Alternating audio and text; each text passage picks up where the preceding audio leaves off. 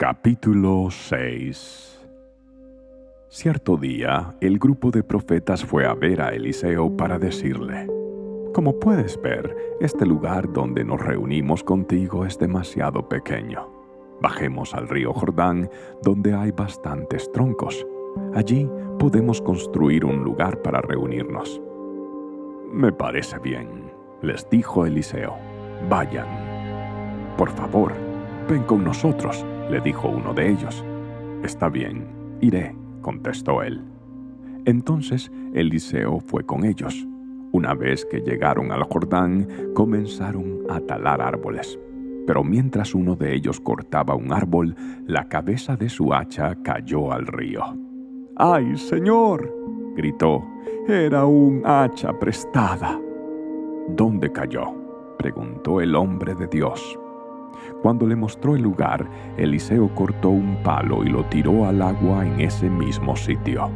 Entonces la cabeza del hacha salió a flote. Agárrala, le dijo Eliseo, y el hombre extendió la mano y la tomó. Cada vez que el rey de Aram entraba en guerra con Israel, consultaba con sus funcionarios y les decía, movilizaremos nuestras fuerzas en tal y tal lugar. Sin embargo, de inmediato Eliseo, hombre de Dios, le advertía al rey de Israel, No te acerques a ese lugar, porque allí los arameos piensan movilizar sus tropas. Entonces el rey de Israel mandaba un aviso al lugar indicado por el hombre de Dios. Varias veces Eliseo le advirtió al rey para que estuviera alerta en esos lugares. Esa situación disgustó mucho al rey de Aram y llamó a sus oficiales y les preguntó, ¿quién de ustedes es el traidor? ¿Quién ha estado informándole al rey de Israel acerca de mis planes? No somos nosotros, mi señor el rey, respondió uno de los oficiales. Eliseo, el profeta de Israel, le comunica al rey de Israel hasta las palabras que usted dice en la intimidad de su alcoba. Vayan a averiguar dónde está, les ordenó el rey, para mandar soldados a capturarlo. Luego le avisaron, Eliseo está en Dotán. Así que una noche el rey de Aram envió un gran ejército con muchos caballos y carros de guerra para rodear la ciudad. Al día siguiente, cuando el sirviente del hombre de Dios se levantó temprano y salió, había tropas, caballos y carros de guerra por todos lados. ¡Oh Señor! ¿Qué vamos a hacer ahora? gritó el joven a Eliseo. No tengas miedo, le dijo Eliseo. Hay más de nuestro lado que del lado de ellos. Entonces Eliseo oró. Oh Señor, abre los ojos de este joven para que vea.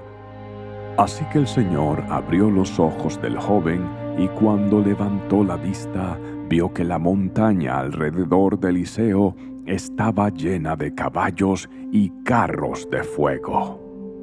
Cuando el ejército arameo avanzó hacia él, Eliseo rogó, Oh Señor, haz que ellos queden ciegos. Entonces el Señor los hirió con ceguera, tal como Eliseo había pedido. Luego Eliseo salió y les dijo, Ustedes vinieron por el camino equivocado. Esta no es la ciudad correcta. Síganme y los llevaré a donde está el hombre que buscan. Y los guió a la ciudad de Samaria. Apenas entraron en Samaria, Eliseo pidió en oración, Oh Señor, ahora ábreles los ojos para que vean. Entonces el Señor les abrió los ojos y se dieron cuenta de que estaban en el centro de la ciudad de Samaria. Cuando el rey de Israel los vio, gritó a Eliseo, ¿Los mato, Padre mío? ¿Los mato? Claro que no, contestó Eliseo. ¿Acaso matamos a los prisioneros de guerra? dales de comer y de beber y mándalos de regreso a su casa con su amo. Entonces el rey hizo un gran banquete para ellos y luego los mandó de regreso a su amo. Después de este incidente, los saqueadores arameos se mantuvieron lejos de la tierra de Israel. Sin embargo, tiempo después, el rey de Aram reunió a todo su ejército y sitió Samaria. Como consecuencia, hubo mucha hambre en la ciudad. Estuvo sitiada por tanto tiempo que la cabeza de un burro se vendía por 80 piezas de plata y 300 mililitros de estiércol de paloma se vendía por 5 piezas de plata. Cierto día, mientras el rey de Israel caminaba por la muralla de la ciudad, una mujer lo llamó. Mi señor el rey, por favor ayúdeme, le dijo. Él le respondió, Si el Señor no te ayuda, ¿qué puedo hacer yo? No tengo comida en el granero ni vino en la prensa para darte. Pero después el rey le preguntó, ¿qué te pasa? Ella contestó, esta mujer me dijo, mira, comámonos a tu hijo hoy y mañana nos comeremos al mío. Entonces cocinamos a mi hijo y nos lo comimos. Al día siguiente yo le dije, mata a tu hijo para que nos lo comamos. Pero ella lo había escondido.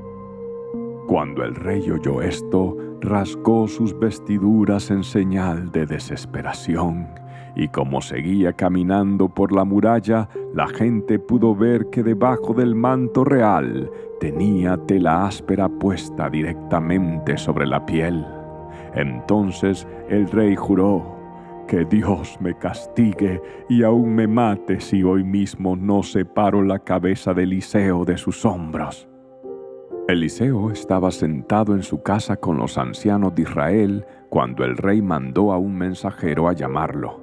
Pero antes de que llegara el mensajero, Eliseo dijo a los ancianos, Un asesino ya mandó a un hombre a cortarme la cabeza.